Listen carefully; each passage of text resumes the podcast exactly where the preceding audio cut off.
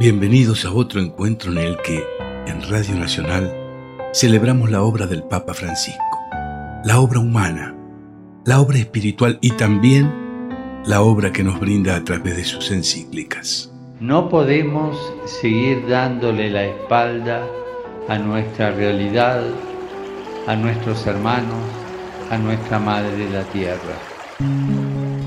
En tiempos en que la sociedad de consumo ha transformado a las personas en mercancías, en competidores que van tras la zanahoria que a nadie alimenta, que quieren llegar primeros a ningún lugar, que desean poseer muchas cosas que no necesitan, que beben sin sed y que comen sin hambre, mientras el mundo se ha llenado de sedientos y hambrientos, mientras el sálvese quien pueda se ha hecho leitmotiv ha llegado desde el sur un papa a hablar de la cultura del descarte.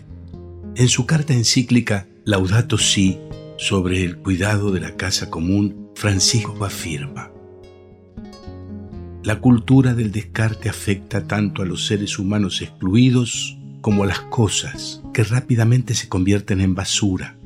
Advirtamos, por ejemplo, que la mayor parte del papel que se produce se desperdicia y no se recicla. Nos cuesta reconocer que el funcionamiento de los ecosistemas naturales es ejemplar. Las plantas sintetizan nutrientes que alimentan a los herbívoros. Estos, a su vez, alimentan a los seres carnívoros que proporcionan importantes cantidades de residuos orgánicos, los cuales dan lugar a una nueva generación de vegetales. En cambio, el sistema industrial, al final del ciclo de producción y de consumo, no ha desarrollado la capacidad de absorber y reutilizar residuos y desechos todavía no se ha logrado adoptar un modelo circular de producción que asegure recursos para todos y para las generaciones futuras, y que supone limitar al máximo el uso de los recursos no renovables, moderar el consumo, maximizar la eficiencia del aprovechamiento, reutilizar y reciclar.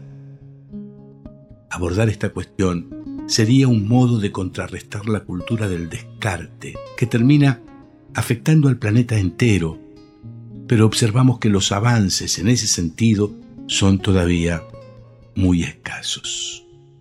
Qué importante es que el Papa argentino se pronuncie sobre la ecología y sobre las injusticias sociales y que tenga la lucidez de hacernos ver que ambos temas van de la mano, que no puede haber una ecología con injusticia social, que es justamente la desigualdad lo que está atentando contra el planeta. Por eso, el aporte del Papa Francisco trasciende la religión, el dogma, y se vuelve un mensaje de esperanza para toda la humanidad. Francisco, el Papa profeta en su tierra homenaje de Radio Nacional en el octavo aniversario del pontificado del Papa argentino. Conducción Rubén Stella. Guión Pedro Patzer. Coordinación Cristian Brennan. Edición Sebastián Céspedes y Damián Caucero. Producción general Alejandro Pont Lesica.